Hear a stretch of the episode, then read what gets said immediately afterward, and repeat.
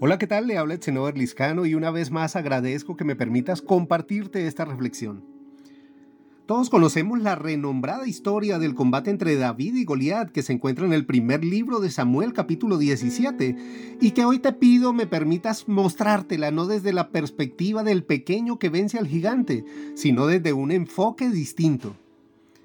David era el menor de ocho hermanos, pastor de ovejas, quien fue a llevar alimentos a tres de ellos que se unieron al ejército de Israel comandado por el rey Saúl.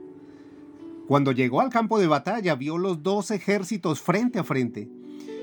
Pero en el momento que llegó David al lugar donde estaban sus hermanos, se encontró con un ejército carcomido por el miedo atemorizados por un guerrero llamado Goliat, un filisteo que medía más de tres metros, con armadura y armas increíbles, y que había retado a los israelitas a enviar un guerrero que lo enfrentara.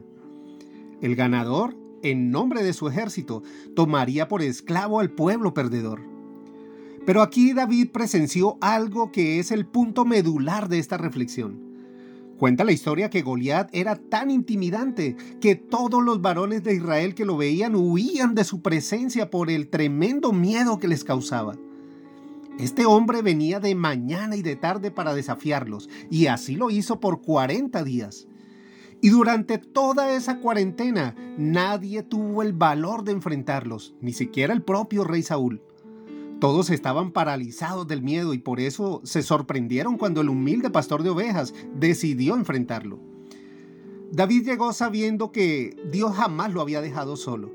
No se detuvo a observar el problema, él simplemente lo enfrentó. Y sabes, lo que parecía imposible, Dios lo hizo posible, porque su confianza no estaba en sus habilidades, ni en sus fuerzas, ni en la fuerza eh, de su gente sino en la fuerza de su espíritu que le daría la victoria. No aceptó armadura, sino que fue con su ropa de pastor.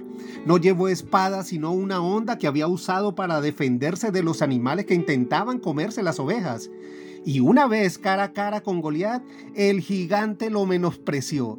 Se rió porque lo vio muy pequeño y para sorpresa de todos, David golpeó a Goliat con una piedra en la frente, y cuando cayó, fue y con su misma espada le cortó la cabeza.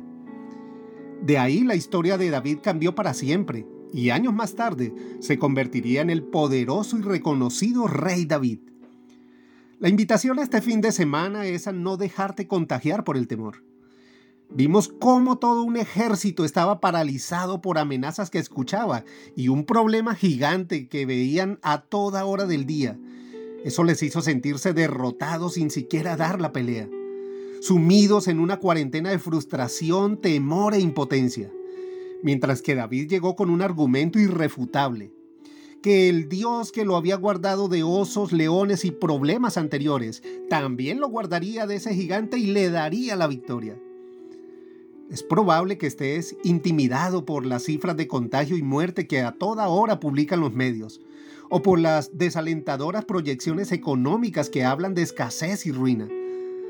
Tal vez hoy tu Goliat sea un diagnóstico médico que llaman incurable, una deuda que parece impagable, un hijo, esposo o esposa que parecen incorregibles, negocios o empresas irrecuperables para ti o cualquier otra circunstancia que te esté robando la paz y te ha robado la fuerza, te ha dejado literalmente exhausto en el piso. Pero el mensaje de parte de Dios para ti es, no te dejes contagiar del temor porque yo estoy contigo. Te daré la victoria porque yo soy tu Dios. ¿Habrá algo imposible para mí? No olvides de dónde te ha sacado Dios, de cuántas cosas te ha librado. Y cada valle de dificultad que atravesaste en el pasado te entrenó, te fortaleció y te preparó para enfrentar el gigante que hoy ves. Pero no te trajo hasta aquí para dejarte morir ahora, sino para darte la victoria y llevarte al, lugar de bendición que ya preparó para ti. Hoy más que nunca debemos recordar que cuando tememos a Dios, los demás temores desaparecen, porque ante la luz de su presencia tiembla el enemigo, desaparecen las tinieblas y no hay circunstancia, enfermedad o crisis que pueda resistir su poder. Este no es un año de crisis, sino de bendición. Es el tiempo en que Dios te mostrará su gloria y sin importar cuánto te hayan menospreciado, Él cambiará tu historia y pondrá tu nombre en alto. Tan solo cree. Levántate y dile a ese gigante que ahora es Dios quien pelea tus batallas y que tu victoria está asegurada, porque si Él está contigo, no importa quién esté contra ti. Pido a Dios que hoy renueve tus fuerzas y te levante con su mano victoriosa. Que traiga a tu memoria su fidelidad para que recuerdes cuántas batallas has ganado de su mano y esta no será la excepción.